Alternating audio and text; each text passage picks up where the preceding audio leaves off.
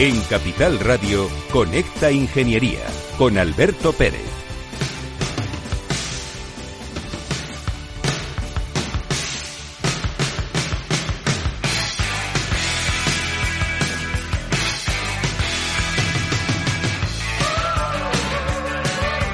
Buenos días España, buenos días ciudadanos.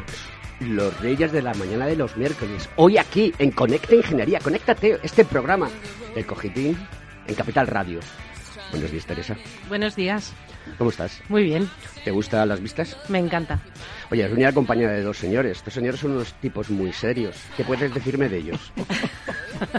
bueno, no son tan serios como parece. Bueno, bueno. cuando los conoces. Si, yo te contase. Cuando los conoces, eh, digamos, fuera de sus trabajos, pero trabajan muy seriamente, eso sí que es verdad. Me alegro. Teresa Riesgo Alcaide es eh, la secretaria general de innovación. Vaya puestazo. Pues sí, la verdad es que sí.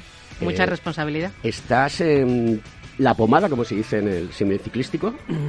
y además, eh, lo conoces todo de innovación. Lo que está ocurriendo en España y fuera de nuestras fronteras.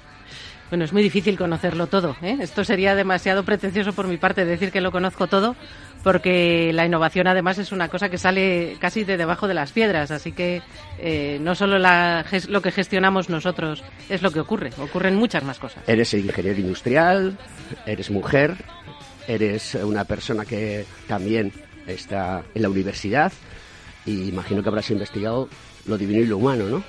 Bueno, sí, en mi época, eh, pues, yo, yo, vengo de la Universidad Politécnica de Madrid eh, y en la época en la que estuve en la universidad, que no fueron pocos años, porque he estado cerca de 25 años allí, eh, investigué mucho, sí, sí, investigué, innové eh, hice muchas, di muchas clases y también hice mucha gestión allí.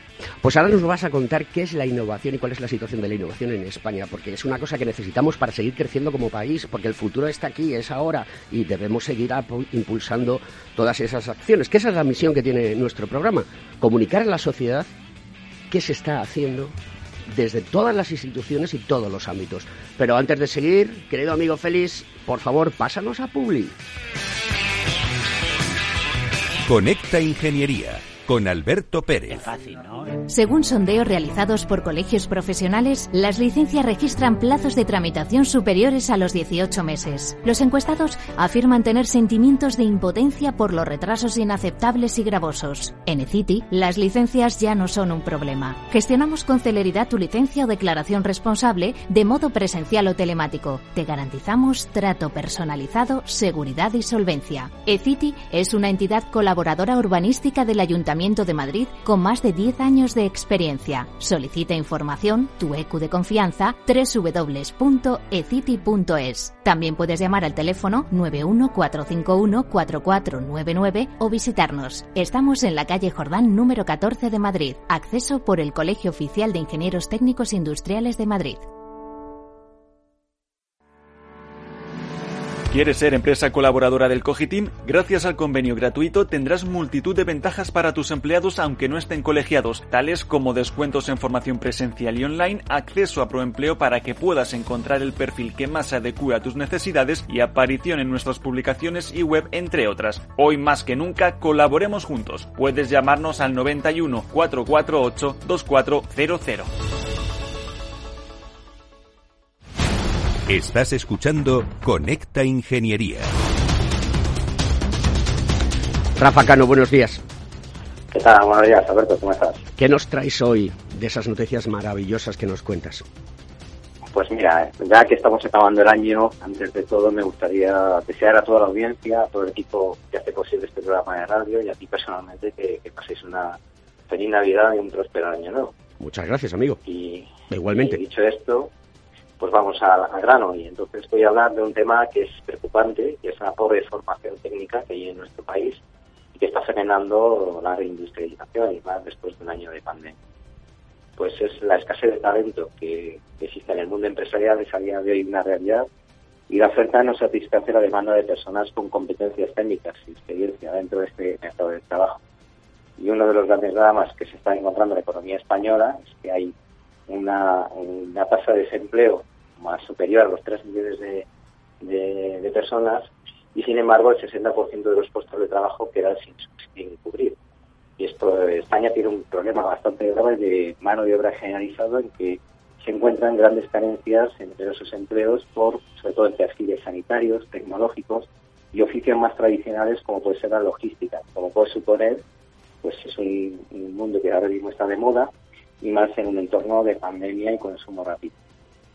Juan Carlos Tejada, director de educación de la formación de, la COE, pues asegura que la escasez de perfiles especializados tiene un impacto directo en la competitividad de las empresas lo que porque el nivel de cualificación de la sociedad pues no es adecuado y además de las personas todavía continúan formándose en las empresas en, temas que, la sociedad no demanda. Entonces, en mi opinión, se está provocando un, sentimiento grave de frustración en estas personas que cuando terminan su formación pues no encuentran el trabajo que se, que se ajuste a lo, a lo que han estudiado tanto en la titulación universitaria como en la formación profesional, pues yo creo que debería existir un equilibrio en la oferta. Sin embargo, eh, este problema que era inexistente en España hace tiempo, porque cerca del 40% no tenía estudios, alrededor de un 42% tenía una titulación universitaria y ahora, y aquí teníamos un déficit muy grave en, en técnicos de FP, pues ahora nos encontramos con una carencia importante. Eh, no solamente, si nos fijamos en la formación profesional, pues hay una carencia de centros importante, no hay una inversión importante en la formación eh, por parte del Estado y podemos estar así, pues, décadas esperando que, esta parte de la sociedad, pues, tenga una, una formación adecuada. Además, este, este grave problema, pues tenemos que el material que hay en, en las aulas pues, no es el adecuado y los programas no se ajustan a lo que demanda la sociedad. Eh, otro, otro grave problema es la tasa de abandono en la formación técnica. Hay casi 20 millones de, de trabajadores, 11 de ellos trabajan sin ningún tipo de acreditación ni título oficial. Al final, la conclusión es que las empresas tienen que eh, verse obligadas a, formar a estas personas con fondos económicos de la Unión Europea o con a través de otros recursos, que no deja de ser un parche para una compañía es más costoso no tener una vacante que tener que cubrirla a través de fondos Y este problema grave, pues es algo que, a pesar de todos los gobiernos que han pasado, pues no, no, no continúa y no se soluciona. Y esto es lo que te quería comentar. Pues Rafa, cortita y al pie como siempre, eh, claro y evidente, tenemos que seguir trabajando y este programa lo hace y con personas como tú que forman parte del equipo, pues tratamos de contarle a la sociedad qué es lo que está ocurriendo y cuáles son las necesidades que hay. Los ingenieros se hacen periodistas y los periodistas están empezando a hacerse ingenieros. Querido amigo, hasta la semana que viene. Venga, muchas gracias. Hasta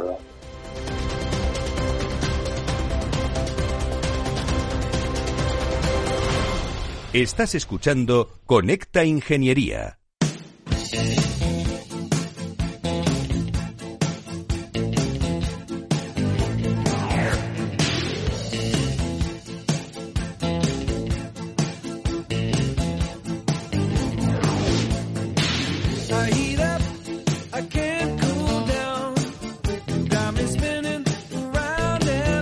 Bueno, pues con esta canción de Steve Myler Band Abracadabra, vamos a hacer magia con Teresa Riesgo. Ah, nos acompañan, lo voy a decir, porque luego dicen que no quieren hablar, pero sí quieren hablar, porque les gusta mucho. Es el síndrome de la alcachofa, querida Teresa, el síndrome de la alcachofa. Jorge Moino, nuestro responsable de Moreno, Moreno, Moino. Moreno Moino. Siempre me quedo con eso de Moino porque es como mejor te recuerdo, perdóname. Pero Moreno también Gracias lo por mi madre. Ahora vienes muy guapo, ¿eh? Con esa corbatita verde, ¿eh? ese tarjetita. De coches, de coches. De coches, está muy bien. Jorge es nuestro, nuestro responsable de formación en, el Cogitín. ¿Va todo bien? Va todo bien. ¿Como un tiro? Buenos días, todo fenomenal y aquí encantado de estar con vosotros y sobre todo escuchar a Teresa que llevamos ya mucho tiempo, bueno, lleva, aunque nos hemos visto hace poco, pero llevamos muchísimos años sin vernos. O sea que encantado de, de, estar aquí con vosotros.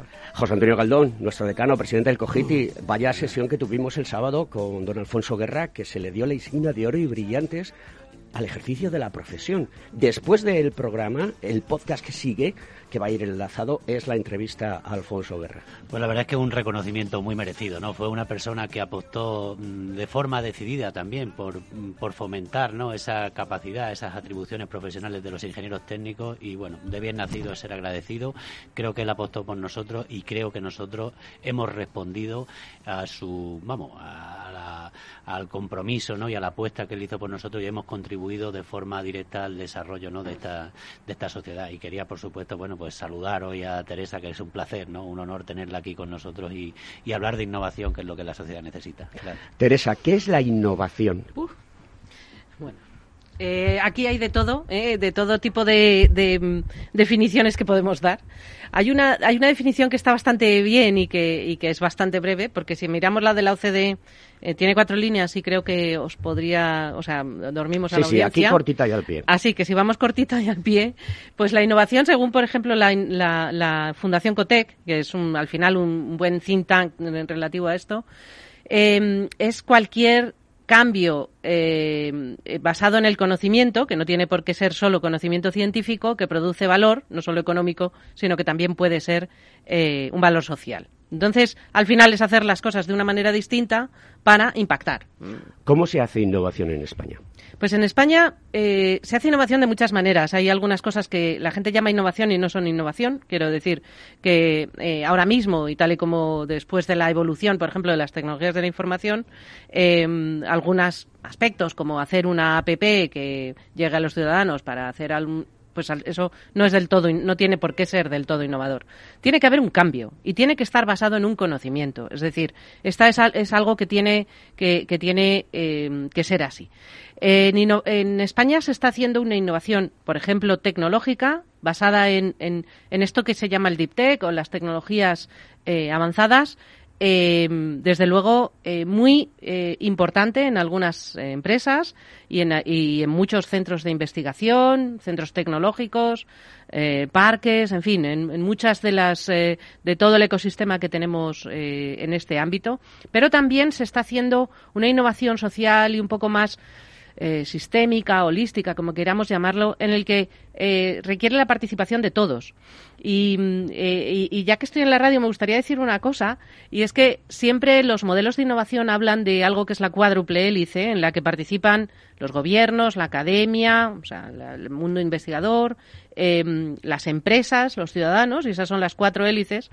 Y recientemente leía a unos, bueno, unos innovadores que decían necesitamos la participación de una quinta hélice, que es los son los medios de comunicación. Y ya que estoy aquí lo digo. Pues oye, si este programa ha nacido para eso, nació para eso, vamos camino de dos años y traemos aquí a gente y voy a ser pedante y petulante, con mucho calado, que además de todo nos cuenta cosas muy interesantes. Y eso que dices es maravilloso, porque necesitamos comunicar a la sociedad. Los ingenieros tenemos que comunicar a la sociedad. ¿Quién hace mejor eh, innovación en España? Eh, eh, por territorios, por como quieras explicarlo. Tú eres la secretaria general. Es muy esto es muy esto es muy difícil, ¿no? De decir. Es verdad que, por ejemplo, nosotros desde la Secretaría General de Innovación, que de donde depende quien depende el, el CEDETI, el Centro para el Desarrollo Tecnológico Industrial. Eh, el CDT eh, financia una muy buena parte de la innovación del país, particularmente ahora que con los eh, fondos del Next Generation podemos tenemos una capacidad bastante grande. Es decir, tenemos pasta. Tenemos dinero, hay tenemos, dinero. hay dinero eh, y hay muchas ideas, porque estamos viendo que en las convocatorias que lanzamos, muy reforzadas con mucho dinero, se presentan muchas ideas y, y tenemos dificultades para seleccionar los proyectos, o sea que, que no, no, no, cogemos el último que viene, sino que, eh, que esto es así. Eh, vemos que hay un, un, conjunto, por ejemplo, de empresas eh, medianas en España, de empresas de mediana capitalización, o sea que no son ni grandes corporaciones a veces, ni, ni, ni empresas muy, muy pequeñas.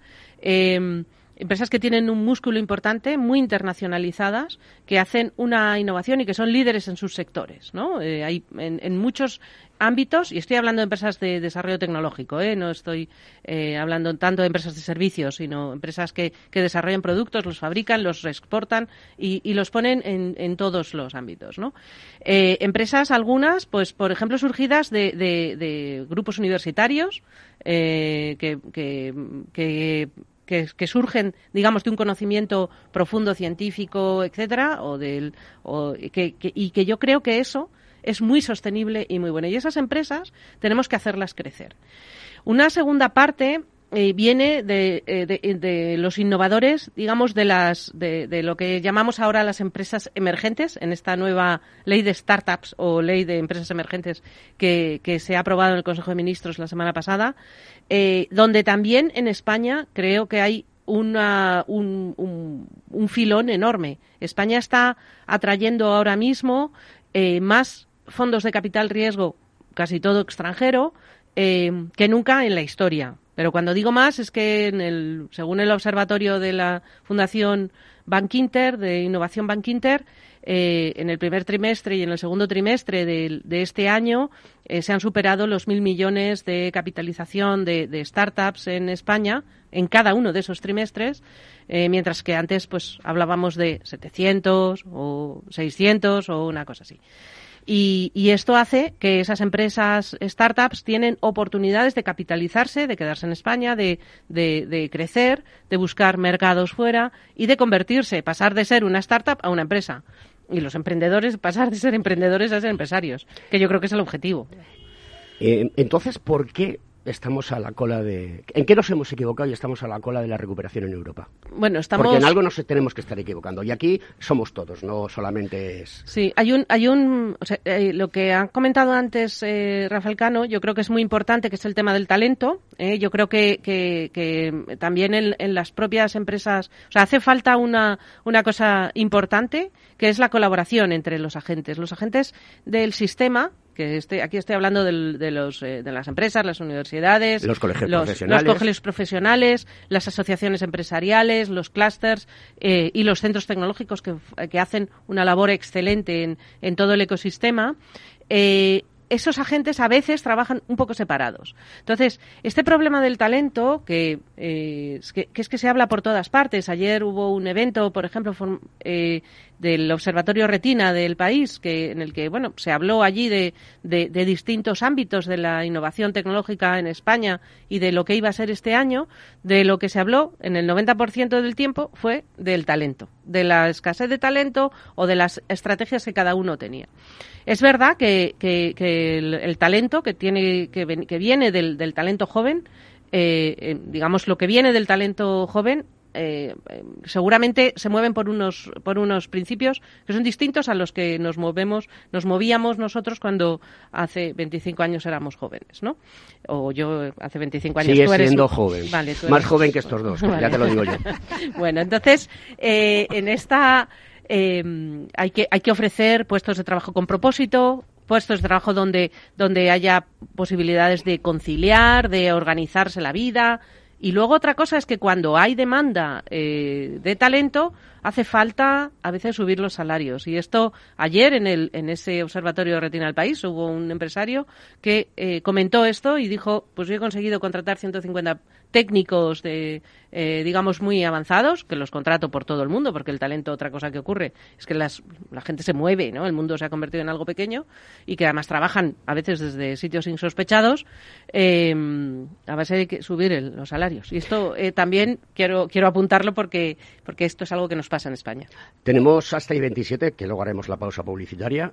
Decano, ¿alguna pregunta para Teresa? Sí, bueno, sobre todo eh, la última parte que, mm, de hecho es una reivindicación que venimos nosotros haciendo, ¿no? Que al final que mucho pedir ingenieros, mucha ingeniería, que estén más preparados, pero luego los sueldos tienen que ser también acordes, pues un poco con el sacrificio y con la preparación de, todos estos profesionales.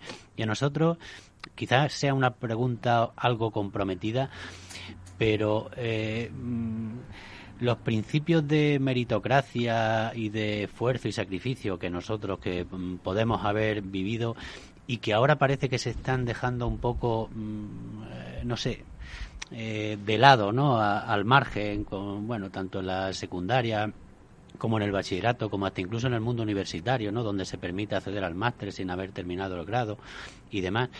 Eh, ¿No cree que eso puede ser también luego un hándicap ¿no? para todos estos nuevos profesionales que salen al mercado? Porque se habla de falta de talento, pero mm, lo que valoran realmente las empresas y en las encuestas que nosotros hemos hecho eh, con, con, todas las empresas es la capacidad de adaptación del profesional, la capacidad de adaptación al cambio. Y esa capacidad de adaptación al cambio, eh, mm, ¿cómo se consigue? Esa propia innovación interior que tiene que tener el, el profesional. Eh, no sé si es eh, eh, habiendo superado previamente más dificultades o, o, realmente poniéndoselo más fácil, que es donde tenemos un poco la, la duda.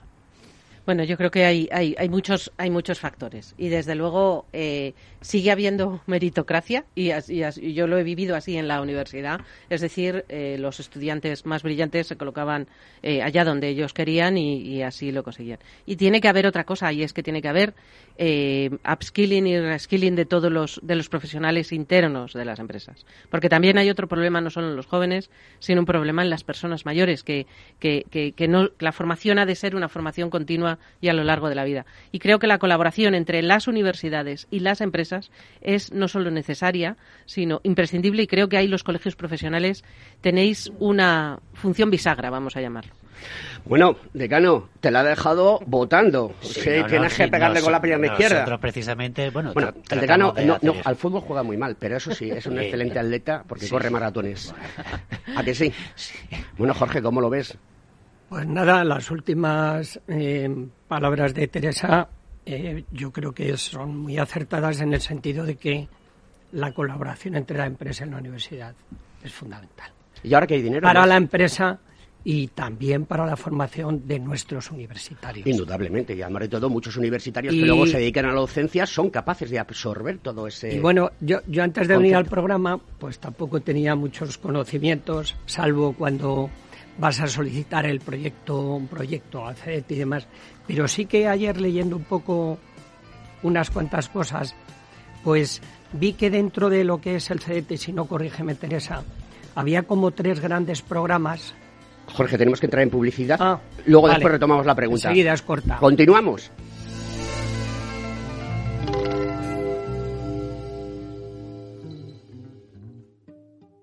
Conecta Ingeniería con Alberto Pérez.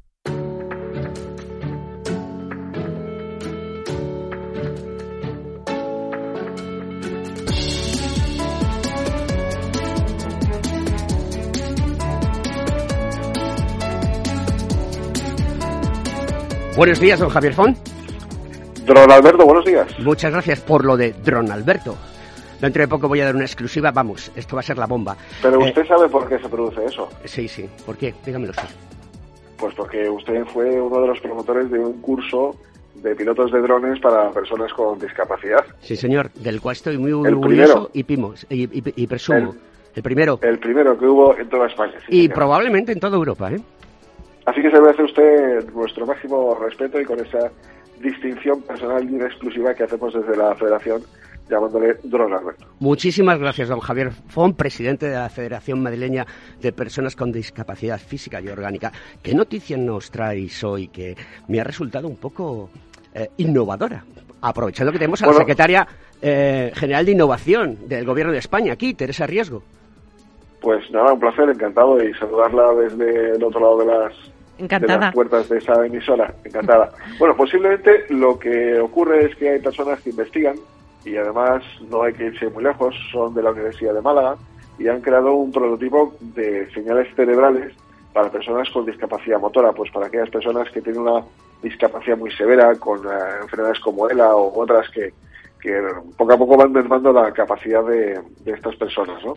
Y es un, prototipo eh, que combina sensores en el cuello, eh, en el cuero cabelludo y una interfaz gráfica para que personas con un detenido severo de las habilidades motoras puedan comunicarse en estos entornos. ¿no? El dispositivo lee la actividad cerebral, la materializa en un ordenador que, ah, bueno, pues que asisten con, eh, con, con, asistentes virtuales de voz, envía texto a través de, de, de servicios de mensajería instantánea, bueno, en definitiva, incluso puede utilizar el, WhatsApp son instrumentos que están al servicio de la humanidad y que de alguna manera hacen más fácil la vida a estas personas para ser eh, menos dependientes. Eh, aunque el prototipo se ha testado con éxito, aún pues todavía quedan pendientes algunos estudios que, sobre todo para, para que entre en el mercado. ¿no? Yo aquí sí quisiera eh, hacer una mención, y ahora lo hilo un poco con aquellas personas mayores que son muy coquetas y que no quieren ponerse un audífono porque aquello que le vayan a decir. Mm. Son instrumentos que sirven para facilitarles la vida y para, desde luego, hacerles eh, que salgan. Muchas personas a veces se quedan aisladas por esa falta de comunicación con lo que tienen alrededor. Y estos instrumentos, tanto el audífono como este caso, esto que estoy exponiendo, que es de más alta tecnología quizás, pues son dispositivos que permiten interactuar con el WhatsApp, comunicarse con otras personas, redes sociales, que ahora el que no está en las redes sociales prácticamente como que si no existe o no se entera de qué va este mundo, ¿no? Aunque quizás a lo mejor a veces habría que poner ciertos límites para no saber tanto de lo que sabemos eh, en estas en estas eh, situaciones que vivimos, ¿no? Pero bueno, en, en realidad es un dispositivo, como digo, importante que está al servicio de la humanidad y que, bueno, que son dispositivos que, que entran en contacto con, con, con la interrelación social, que es muy importante para salir de ese aislamiento en el que a veces se pueden encontrar, ¿no? Muy bien, querido amigo, pues la semana que viene más madera de la buena. Este programa es un programa innovador. Traemos noticias innovadoras y apostamos por la innovación, por la ciencia, por la ingeniería, porque la gente se forme, etcétera, etcétera. Javier Fon, nos vemos en breve. Un abrazo fuerte, querido amigo. Y, perdóname, y perdóname un inciso, que usted sé que es muy humilde, pero yo le quiero decir, enhorabuena por los datos del EGM que cada vez van a mayor.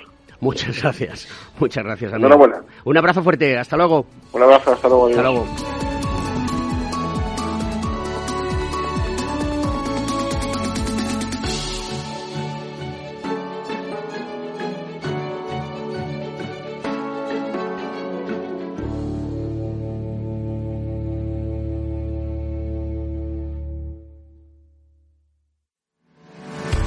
¿Estás colegiado en el Cogitim? ¿Piensas que por Novisar no necesitas la colegiación? El colegio es tu mejor aliado. Siempre estará en tu desarrollo profesional, ofreciéndote servicios como asesoramiento técnico, legal, laboral y fiscal, además de numerosas herramientas competitivas como formación presencial y online, acreditación de PC Ingenieros, software técnico, networking y otras muchas. Porque creemos que trabajando juntos podemos construir una sociedad mejor. Colégiate. Más información en www.cogitim.es.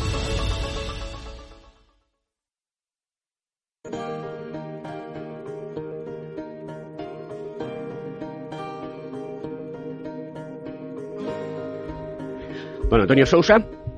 ¿Qué tal estamos? Buenos días. Buenos días, ¿dónde te hallas? Y, buenos días a, todos. Eh, ¿A dónde, ¿dónde te hallas? y por supuesto a Teresa Riesgo, es un placer tenerla hoy aquí. Hola. a los oyentes, claro. Buenos días. Cuéntame, ¿cuál es la noticia de hoy? Pues nada, estaba escuchando eh, atentamente lo que estaba diciendo Teresa Riesgo y me ha encantado la definición tan corta, tan escueta, como a ti te gusta decir, cortita y al pie, de lo que es la innovación, ¿no? Y, y ha venido a decir que la innovación evidentemente es cualquier cambio basado en el conocimiento que produce valor. O sea, es una definición cortita y al pie, como, como Alberto siempre le gusta decir. Eh, hoy os voy a hablar, pues eso, de, innovación, porque os voy a hablar de la cámara de fotos más pequeña del mundo, que es un, desarrollo que se ha hecho eh, a través de investigadores de las universidades de Princeton y Washington. Y, y para que os hagáis una idea, el tamaño de esta cámara es de 500.000 a 1 comparado con una, con una lente de una cámara normal. O, lo que sería lo mismo, fijaros, comparar un tráiler o un autobús con un zapatito de un bebé. O sea, estamos hablando de una miniaturización absoluta. Eh, es aproximadamente el tamaño de un grano de sal. ¿Qué significa eso? Pues que, se ha desarrollado una cámara eh, que en principio está destinada a usos médicos y que lo que intenta es eh, llegar a sitios donde antes no se llegaba. La mejora de esto no está en la miniaturización, al final no es una cámara que digas, bueno, cada vez es más pequeña, que sí lo es, ¿vale? Sino que además eh, lo que se ha hecho es que eh, mediante un sistema de mejora del software, que no del hardware, porque lo han hecho más pequeñito, pero bueno, pues seguimos teniendo, digamos, el mismo aporte de datos en la imagen que se toma. Lo que se ha hecho ha sido eh, elaborar un software que enseña a la cámara o mediante un algoritmo lo que hace es un procedimiento de aprendizaje para que la cámara reconstruya imágenes con pocos datos y de baja calidad, eh, basándose en unas características neuronales eh, que ellos eh, establecen como patrón de guía para, el software de, de, reconstrucción y así convertir imágenes eh, de baja calidad en imágenes de altísima calidad. Es curioso porque el ejemplo que ellos ponen con unas imágenes en la publicación que han hecho ambas universidades es tremendo, o sea, de ver una imagen borrosa, desenfocada, sin contornos ni colores nítidos, ves una imagen con una definición enorme para lo que es una cámara, recordemos, del tamaño de un granito de sal. Eh, ¿Qué es lo que significa esto? Pues evidentemente significa que el adelanto eh, de cara a los pacientes, a, la detección prematura de posibles enfermedades o, posibles deficiencias eh, físicas o defectos físicos, evidentemente va a llevar un ritmo enorme a partir de ahora. Esperemos que esto lo que produzca es que esta cámara ya se popularice, pase a los equipos médicos. Sabes que esto es un proceso relativamente largo y, que bueno, pues que tengamos esa cámara a disposición, ¿no? Así que querido Antonio, eh, es, innovación. nos vemos, nos vemos la semana que viene. Un abrazo muy fuerte, querido amigo. Y un saludo, chao, chao, feliz Navidad. Adiós, igualmente.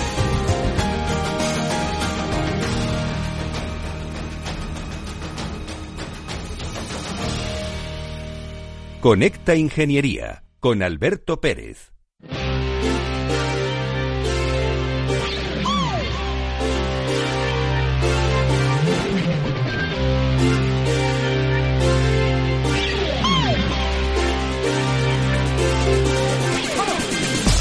Vamos allá con esta música rockera que nos hemos puesto hoy en 1999, 1999.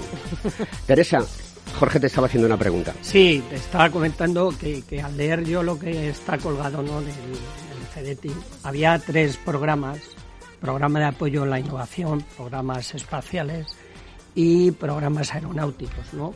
Me chocaba un poco el porqué de esos tres, eh, qué peso tenían y sobre todo del programa de apoyo a la innovación, que creo que hemos comentado algo antes de venir al programa, esas líneas de apoyo al capital riesgo de las empresas innovadoras que invierten en I+.D., ¿no? ¿Qué, relevancia tiene y que, nos cuentes un poco? Sí, bueno, el CDT es una organización bastante compleja eh, que mm, eh, financia bueno, pues tiene, tiene digamos, una organización eh, compleja en la que, tiene la ventaja de que tiene dentro eh, mucha experiencia y un conocimiento muy, muy profundo de, de cuál es el, estado actual de la industria y de la eh, empresa innovadora en España, ¿no? Eh, y de la empresa que hace I más D, que es muy, muy importante esto. Entonces, eh, en, ese, en ese aspecto, eh, nosotros en el CDT lo que estamos llevando a cabo ahora es, un, es una forma de, de financiar todo lo que las necesidades de las empresas, efectivamente, en, en tres ámbitos, ¿no? En un ámbito que son las ayudas, ayudas subvenciones, eh, proyectos de proyectos PIDI, que son los proyectos clásicos de CDT, que combinan ayudas con un préstamo eh, favorable, eh, ayudas a la innovación, digamos, para, para reconfiguración a lo mejor de, de instalaciones, cosas así que, estos son los clásicos proyectos, más un montón de ayudas en subvenciones que podemos dar eh, ahora gracias también a, la aparición de los fondos europeos, aunque ya empezamos a hacerlo antes, programas como Misiones, el programa tecnológico aeronáutico, etcétera, etcétera.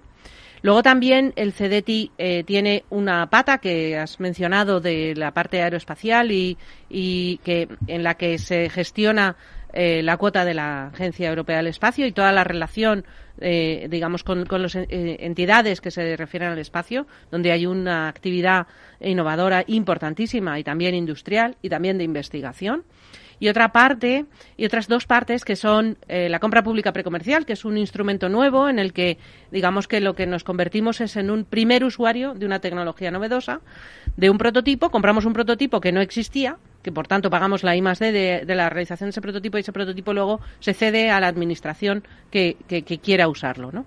Pues yo qué sé, una lancha súper rápida para la Guardia Civil, por ejemplo, ¿no? Cosas así. Luego, eh, por, último, esto que mencionabas de eh, la entrada en capital eh, en empresas de base tecnológica eh, con en momentos de alto riesgo, en esto que llaman los valles de la muerte, etcétera, etcétera. Lo que queremos ahí es que tenemos una empresa, una, sociedad de capital riesgo que se llama Invierte, que precisamente esta tarde en Barcelona vamos a, vamos a un evento, vamos a hacer una presentación de un nuevo instrumento de la sociedad Invierte, donde participará la ministra de Ciencia e Innovación, la ministra Morant. Eh, y en este instrumento invierte, hasta ahora lo que hemos hecho es eh, coinvertir con inversores privados. Tenemos unos inversores acreditados, previamente acreditados, 70 inversores acreditados, que decir, no son unos pocos, de los cuales eh, ya hemos hecho operaciones con 65 de ellos, es decir, que son muy activos. me parece que hemos invertido desde octubre de 2019, que empezamos con este mecanismo, unos 147 millones de euros que, son apoyo eh, en coinversión, es decir, vamos con un inversor privado, un inversor público, que es eh, en este caso CEDETI, con dinero propio, además, no es dinero de los bancos que nosotros metemos ahí, sino que es dinero propio, eh, con una selección muy exhaustiva de los proyectos en los que entramos. Entramos en proyectos que nos parece que necesitan un apoyo para en ese momento y en proyectos que tengan eh, una fuerte componente tecnológica y que, y que digamos, puedan dar un salto eh, cambiar, y cambiar esto. Yo creo que esta este mecanismo invierte, del que se han beneficiado, es que ahora mismo no tengo el, número en la cabeza, pero me parece que son 112 operaciones lo que hemos, lo que hemos hecho, ronda, en, rondas en las que hemos entrado.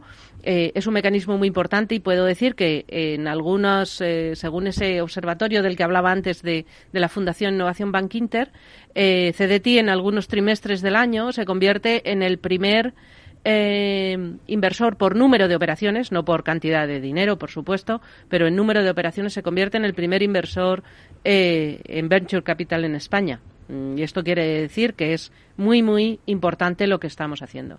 También en CDT, por último, y quería recalcar que estamos dando apoyo a los centros tecnológicos eh, a través de un programa que pusimos en marcha en el año 18 o 19, que es Recervera, donde hemos también, estamos también engrasando, digamos, la colaboración de, esos elementos intermedios que creemos que es tan, tan importante. Teresa, ¿cuál es el papel de la mujer en el mundo de la innovación? Uf, ese, esto es la pregunta del millón. Eh, bueno, el papel eh, de la mujer, digamos que es creciente, pero eh, nos encontramos con que hemos detectado y tenemos un informe hecho que también se presentó en el año 19 que dentro del Observatorio de Mujeres en Ciencia e Innovación que, tenemos en el Ministerio, eh, eh, se, hace todos los años, cada dos años se hace un informe que se llama eh, Mujeres y Ciencia, que se viene haciendo de hace mucho tiempo, y en el año 19 nos planteamos hacer este un nuevo informe sobre mujeres e innovación, mujeres en innovación. Lo primero que nos pasa es que no tenemos datos, o los datos que tenemos son datos recogidos de un lado y otro y, ya se están empezando a recoger datos sobre eh, segregados por género y, por ejemplo, CDT eh, recoge estos datos. La situación es que, eh, pues en CDT, por ejemplo, la participación de los proyectos tenemos entre un 20 y un 25% de participación femenina, que es francamente escasa. Curiosamente, además, cuando vemos por niveles de titulación, en, si vamos a, niveles de, titulación más altos, es decir, a doctoras, eh, a doctores y doctoras, la mayor parte de los doctores y doctoras que participan en proyectos de ETI son mujeres. Entonces, mm, es, esta, es, es todo raro, ¿no? También se, en, el ámbito de la innovación, que hay una parte importante de la que hablaba antes con Jorge eh, respecto de la atracción de capital, también se observa que, las mujeres eh, o son bueno los proyectos liderados por mujeres en startups y en, y en, digamos en innovación eh, en emprendimiento innovador, eh, vemos que hay más dificultades para ellas para captar capital mm, por razones seguramente de sesgos eh, mentales, yo ya no entiendo. Y claro, todo esto viene de abajo, porque esto no es un problema que, no, que, se ocurra solo arriba, ocurre desde abajo. Bueno, pues vamos a quitarle ese, ese sesgo a las cosas y te voy a leer una noticia, ¿no? Eh, Cristina Márquez, que es ingeniero de Teleco, es la mujer más innovadora de, España. Nació en el año 1993 y le ha dado este premio eh, la Asociación Española de Ingenieros de Telecomunicaciones de Madrid. Siendo la más joven en conseguirlo. Esto es realidad, esto es mujer, esto es marca España, esto es lo que la gente quiere. O sea que somos capaces de hacerlo. Simplemente, como tú muy bien decías antes, lo que tenemos que darle es publicidad. Y este programa está abierto para que vengas cuando quieras y nos cuentes, oye, que quiero contar esto. Sí. Eh, eh, por ejemplo, en ese, en ese sentido, eh, el European Innovation Council, que es, digamos, el, bueno, donde, donde se mueve la innovación en Europa, en el, dentro del programa Horizonte Europa, tiene unos premios de las mujeres innovadoras que se fallaron hace poco y que desgraciadamente no ha caído en, ninguna española, pero había dos españolas candidatas. Una es Elena García Armada, que seguramente habéis oído hablar de ella, eh, ingeniero industrial también y que desarrolló unos exoesqueletos para para sí me acuerdo de la noticia sí. es muy bueno es, es muy popular no la y Elena era era una de las eh, de las candidatas y la otra era Rocío Arroyo que es una eh, que, que lidera una biotecnológica eh, muy involucrada en, en, el ámbito de las nuevas eh, de las nuevas terapias y todo eso. Y, y, y, las dos bueno habrían sido merecedoras y yo creo que llegar a esa a esa no es una terna porque al final me parece que quedaban como 10 o 15 candidatas es eh, algo muy muy importante para, para España tanto pero como, tanto como ganar el premio en eso, tanto como ganar el premio, así es no, no hay ningún lugar a dudas la, la Unión Europea siempre ha sido muy garantista y más en los momentos en los cuales ha habido crisis, ha habido una serie de, restricciones, etcétera, ¿no? ¿No crees que deberíamos de tener un poco más de flexibilidad para que las cosas se aterricen rápidamente y sean eficaces? Ya no te digo eficientes, porque si lo haces eficaz, lo haces, lo haces eficiente yo creo que esa necesidad existe, ¿no? Necesitamos que haya sandbox donde puedan participar hombres y mujeres eh, paritariamente, o a lo mejor son mujeres las que tienen que llevar el tema adelante. Si es que me da igual, hablamos de meritocracia, como decía antes nuestro decano. Sí, así es, y, yo creo que, bueno, eh, el tema del garantismo en Europa y de la regulación, esto da para que estemos aquí hablando otra otra hora, ¿vale? Porque no es que es una regulación, son 17, eh, son 27 regulaciones distintas, cada una con su nivel de garantismo, pero creo que en eso ganamos, en España ganamos en garantismo, en algunos aspectos ganamos mucho, ¿eh? O sea, por mucho.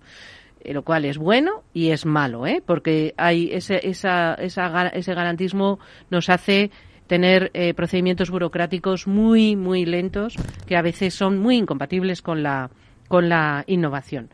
Eh, el tema de los sandboxes nos interesa muchísimo. Creemos que es, es fundamental que se pongan en marcha estos sandboxes. España fue pionera en, eh, los sandboxes eh, financieros, eh, con, las fintech que se desarrolló en, la Secretaría General del Tesoro hace unos años y, y cada vez más, bueno, la ciudad de Madrid está iniciando un sandbox y yo creo que un, sandbox en el que pudiéramos ver cómo regular para que esa paridad de real y no forzada, sino una paridad real eh, sea, pues, es, un, es un tema bastante interesante, pero creo que esto hay que empezarlo abajo, hay que empezarlo de nuevo con los medios de comunicación, eh, con, la, con, la, con la alianza de los medios de comunicación, en el que los modelos sociales que nos encontremos, eh, que los niños y las niñas se encuentren cada día, no sean unos modelos excluyentes, ¿no?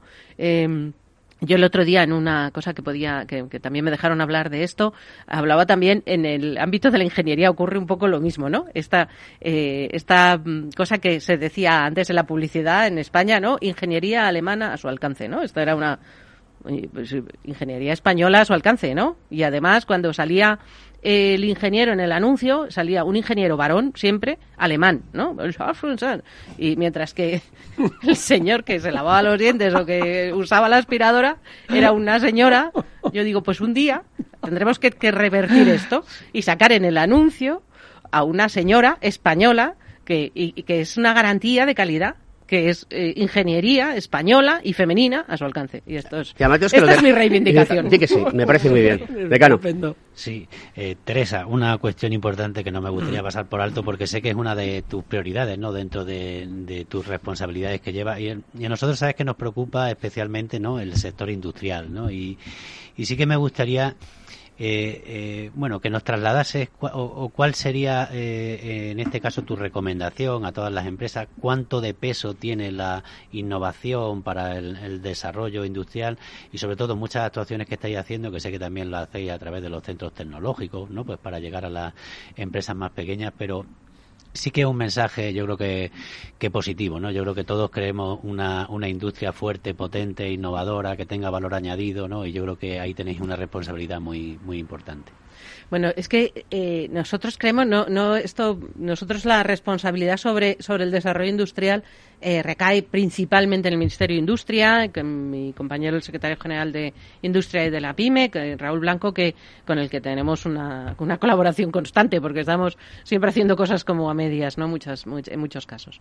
Eh, y, y, y tanto ellos como nosotros todos nos damos cuenta de lo importante que es el, el, el, que, el que en España, o sea, la única manera de salir y de mejorar y de, y de, y de cambiar la realidad industrial en España es a través de la innovación.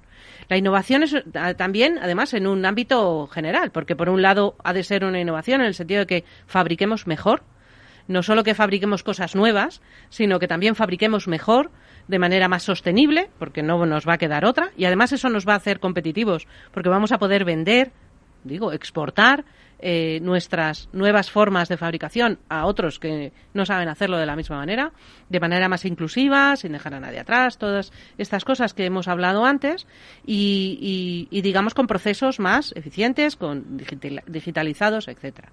Pero además tenemos que pensar y ser ambiciosos para diseñar en España, no solo eh, este, esta idea de Made in Spain, que es una idea esencial, sino también Designed in Spain, porque el valor añadido muchas veces de las, de las cosas, y esto lo haría más bien, eh, digamos, extensible a Europa, ¿no? Y hacer una, un Made in Europe, que un Made in Europe sea una, una marca eh, de, de valor, pero que sea una marca de valor designed in Europe, ¿no? Que creo que esto es fundamental, ¿no? Esto, esto eh, nos, nos puede cambiar un poco eh, también nuestra forma de, hacer, de, ver las cosas. Creo que desde luego el, el empujón hacia adelante que nos están dando y que nos van a dar los eh, fondos del Next Generation en esto es muy importante. Y sin una industria innovadora, eh, difícilmente podemos eh, seguir adelante. Y creo que en esto tienen responsabilidad desde tenemos responsabilidad, por supuesto, los, los, los, que llevamos la administración, sin duda, pero también eh, desde las pequeñas, esas medianas empresas súper innovadoras de las que hablaba al principio, y también las grandes corporaciones, que, que en España eh, tienen que, digamos, ser tractoras de mucha de la eh, innovación y de la industria que, que, tenemos. ¿Qué podemos aprender de, competidores en el mundo como China y como Estados Unidos? muchas cosas, ¿no? sí, sí. Ahí hay muchas cosas que aprender, para bien y para mal, quiero decir. Eh, ayer en, en, el, en, este evento que estábamos en, en, Retina también hablábamos justamente de eso, ¿no? De cuál era la, ah, la diferencia, ¿no? Y se hacía un análisis que me pareció interesante entre, por ejemplo, el tratamiento de, de, de, los datos y de la tecnología en, en los tres, digamos, eh, sitios, ¿no? Basados en, en las DES, ¿no? En, en Estados Unidos es muy darwinista, donde, mm, digamos, hay un sentido de que el que, el que crece es el que se, el que, el que llega, es la ley del más fuerte. Eh, bueno, más bien la ley del que se adapta. Sí, del que se adapta. En el, el, el que se adapta, eso es, ¿no? El, eh, en, en, en, China, eh, más o menos era los datos y todo lo que tiene que ver con, con ese, esa, esa ley que, que ellos llevan, ¿no? Un poco eh, muy lejana a lo que es la realidad europea, desde luego, ¿no? Donde hay otras cosas que no se que no se valoran y que no se respetan, además. Y, y, luego en Europa, donde eh, vamos más bien por, por, la, por la democracia y por, la, por, por, llegar, digamos, a un, a un consenso en el que, en el que haya mayor sostenibilidad, tanto ambiental, pero también ciudadana, donde, donde no sea tan darwinista en el sentido de que no lleguemos a comernos casi los unos a los otros porque eh, por, por llegar arriba, sino que más bien colaboremos y estemos todos juntos y además, eh, digamos, mm, vayamos hacia adelante en, en, conseguir eh, esa sostenibilidad y eso es, una parte que es fundamental y que yo creo que, no se nos puede olvidar que son estos objetivos de desarrollo sostenible que, los tenemos en el horizonte y que no podemos perderlos. Sí, Teresa, solo, bueno, creo que queda ya poquísimo tiempo. El Pacto por la Ciencia y la Innovación, creo que nos tienes que decir algo. Nosotros, sabes que lo hemos suscrito, que ayudaremos en la medida de lo posible, ¿no? A, llevarlo a cabo, pero creo que es una, vamos, una iniciativa muy importante que. Bueno, el pacto, el pacto está ahora mismo en, discusión en la Comisión de Ciencia, Innovación y Universidades del Parlamento, del, del, del Congreso de los Diputados. Están compareciendo algunas personas que han, han designado los, los grupos políticos y creemos que es esencial para el futuro, esencial. Pero no solo nos lo marca, es porque lo marquemos nosotros, Europa, la, la, comisaria eh, Marilla Gabriel de la Comisión Europea eh, está promoviendo un pacto eh, en, la, en el mismo sentido y creo que España debería, tiene que contribuir a esto. Y el pacto, francamente, consiste en una parte organizativa, es muy sencillo, una parte organizativa, una parte de cuidar a las personas y otra parte que es que el presupuesto de ciencia e innovación no debe bajar. Y esto al contrario, eh, tiene que aumentar. Tiene que ir aumentando, claro. Es bastante. no es suficiente. Queremos más, más, más, más, más. Bueno, este año tenemos un récord. Bueno, queridos amigos, estáis en Conecta Ingeniería, estáis escuchando a Teresa Riesgo Alcay, que es la secretaria general de Innovación del Gobierno de España. Un placer tenerte aquí. Eh, cuando quieras estás invitada, es tu casa. Le recuerdo a los oyentes que tras eh, esta entrevista que hemos tenido hoy en el podcast, podéis escuchar la entrevista a Alfonso Guerra que le hicimos el sábado pasado. Nos, ah, tenemos justamente hasta 59.30, un minuto Así que, últimas conclusiones, decano. No, bueno, conclusiones, la verdad es que ha sido un placer no tener a Teresa con nosotros, que sabe que cuenta con los colegios profesionales, con las organizaciones profesionales. Nosotros dentro de nuestro ámbito tratamos de hacer la innovación mm, interna de los propios profesionales y luego a su vez que los profesionales trasladen la innovación a las empresas y en todos los sectores donde están. Y ha sido un placer tenerla y colaborar con ella. Gracias, Teresa. Eh, nada, un placer haber estado y compartido con Teresa. Me encanta escucharla, ya me encantaba hace años oírla, o sea que la próxima vez que venga me apunto para oírla presencialmente.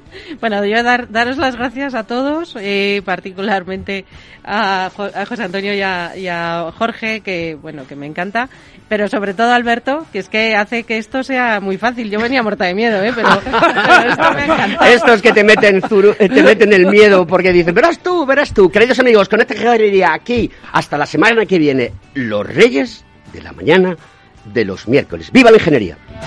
¡Viva!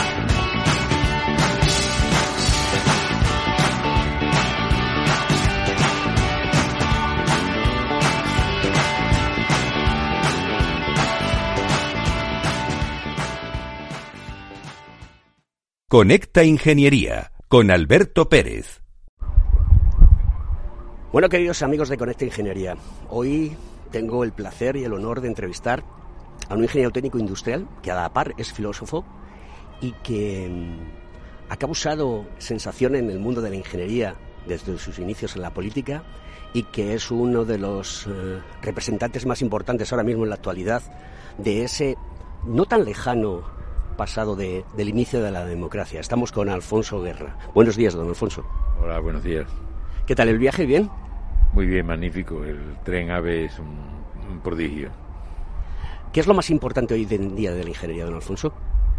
Lo más importante, la solidez de los conocimientos y, y el trabajo sistemático. Eso es lo que, lo que da categoría al trabajo que hacen los ingenieros técnicos. ¿Y mm, cómo ve usted el futuro para que con los programas de Next Generation pues que a la sociedad tan importante la necesidad de, ese dinero eh, tan magnífico que nos viene de Europa ahora? Bueno, la ingeniería, eh, los trabajos que se ejecutan desde la ingeniería técnica eh, van a tener un futuro importante porque vivimos ahora una sociedad líquida, una sociedad evanescente y claro, las cosas que hacen los ingenieros técnicos, eso se tocan, eso es tangible, por tanto tendrá futuro. Ahora, el reparto de estos dineros que vienen, hay un poco de confusión en casi todo el mundo, incluyendo las voces que vienen desde las, de las autoridades. El dinero que la Comisión, eh, Comisión Europea va a poner a disposición de los gobiernos no es para crecer más, es para crecer distinto, es para la digitalización y la intención de que lo verde, lo ecológico, domine sobre las nuevas producciones. Por tanto, no es una cosa tanto de cantidad como de calidad. Y claro que se aprovechará bien en esos trabajos técnicos. Eh, una de las cosas que preocupa a, la sociedad industrial, al mundo de la industria, de la tecnología, también del mundo de la transformación digital es qué va a pasar después, porque esto debe de servir, como usted dice, para que sigamos avanzando y sigamos proporcionando a la sociedad, que es una de las misiones de los ingenieros técnicos industriales, proporcionar mejor calidad de vida. Ah. Sí, es verdad que la búsqueda eh, de los trabajos técnicos y no técnicos es mejorar la calidad de vida de las personas y en realidad la búsqueda de la felicidad de los seres humanos, facilitar, favorecer, crear que plataformas que faciliten la felicidad de los seres humanos. Lo que pasa es que la sociedad en general en el mundo está tomando unos caminos un poco extraños porque eh, los nuevos medios de comunicación en el mundo, de todo tipo de información y de comunicación, están permitiendo la suplantación de la verdad. Las fake news se están haciendo hoy, se están haciendo desde los propios gobiernos y lo cual desequilibra mucho la tranquilidad, la mesura, el, necesario equilibrio que necesita la sociedad. Pero de todas maneras no hay que ser pesimista. La sociedad eh, sabe superar los momentos difíciles y, lo hará. Y, y, después, eh, pues tendremos que ir abandonando ciertos eh, pruritos demasiado modernos que se están instalando, como pensar que todo es inteligencia artificial. El ser humano es eh, clave. Sin, sin, la persona no haremos nada mm, que realmente facilite el bienestar de los seres humanos. ¿Qué le parece que un, colegio como el Colegio Oficial de Ingenieros Técnicos Industriales de Madrid, el COGITIM, haya creado eh, un elemento de comunicación, un canal de comunicación para los ingenieros, un programa que se hecho por ingenieros, eh, presentado y dirigido por un ingeniero ¿Qué opinión tiene al respecto? Por eso de qué decía usted de las fake news, porque a nosotros a los ingenieros nos gusta hablar cortita y al pie y que sean eficaces las soluciones, ¿no? Claro, claro. Hombre, yo creo que es una muy buena idea el que los ingenieros tengan la posibilidad de conectar una emisora de radio que le está diciendo cosas que les afecta a ellos y que intervengan ellos. O sea, que, que sea algo hecho por ingenieros les va a facilitar mucho la, la comunicación entre unos y otros y eso es hoy poderosísimo, que hoy haya posibilidad de conectarse en una profesión que es una profesión, como digo, tangible, que hace cosas que se pueden ver y tocar y, disfrutar, que se puedan unos y otros estar conectados a través de un programa que les informa, me parece una idea magnífica. Y mm, en relación a, mm, a los jovenzuelos y jovenzuelas de este país, ¿qué les diría? Los jóvenes eh, no están para admitir consejos. Es muy difícil dar consejos hoy a los jóvenes porque quieren mucha autonomía.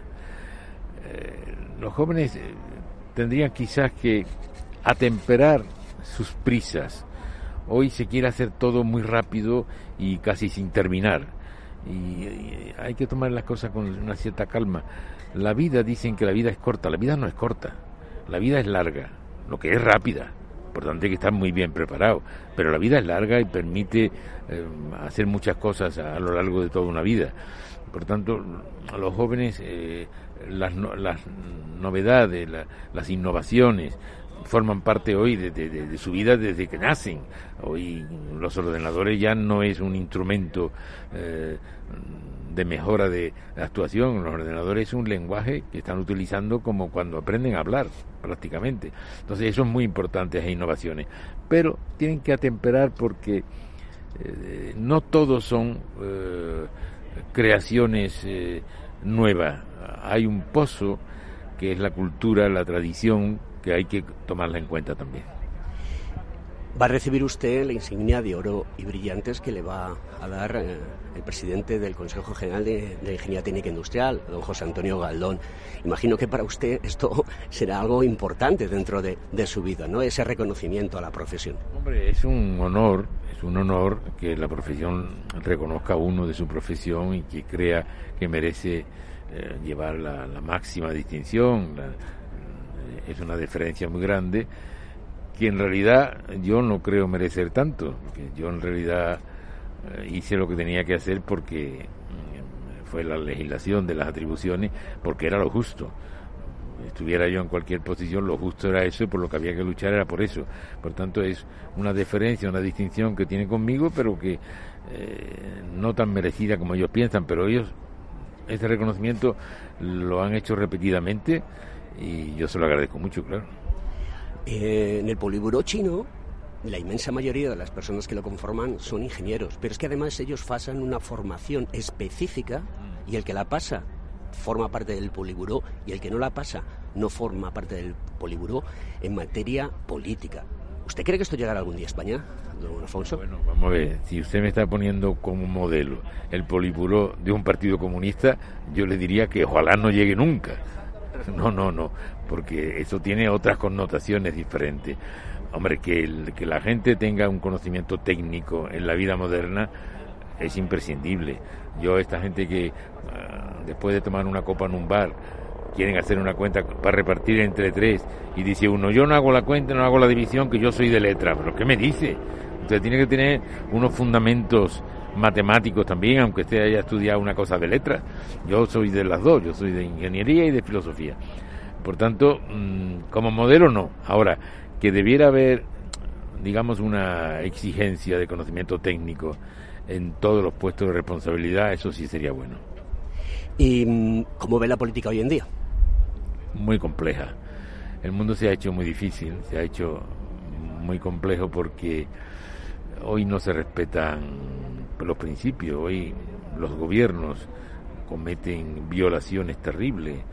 Hemos pasado cuatro años con Donald Trump en los Estados Unidos en los que se cometían toda clase de violación a la democracia y no pasa nada, no reacciona la gente. Se está haciendo la política, se está haciendo complejísima y muy difícil.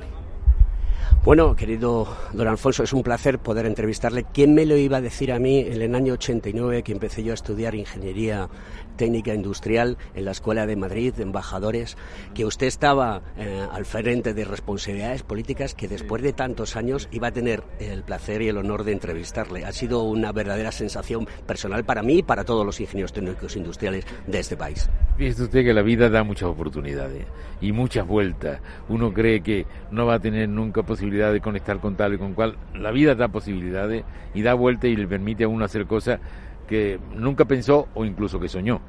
Y para mí es una satisfacción que me pueda hacer, un ingeniero técnico me pueda hacer esta entrevista en un día en que me consideran eh, como una persona que merece una insignia de oro y brillante. Querido don Alfonso, un placer. Voy a estrecharle la mano y espero tenerle otra vez en mi programa para que se pueda usted explayar perfectamente. Muchas gracias, don Alfonso. Bueno, queridos amigos de Conecta Ingeniería, pues eh, ya habéis escuchado a don Alfonso Guerra. Hay que aprender de las personas como don Alfonso, que con esa edad, con ese pozo, con esa mm, inquietud a lo largo de su vida, pues ha generado que España ha contribuido a que España tenga una posición importante a lo largo de los últimos años de la democracia. Así que nos despedimos directamente. Hasta la próxima.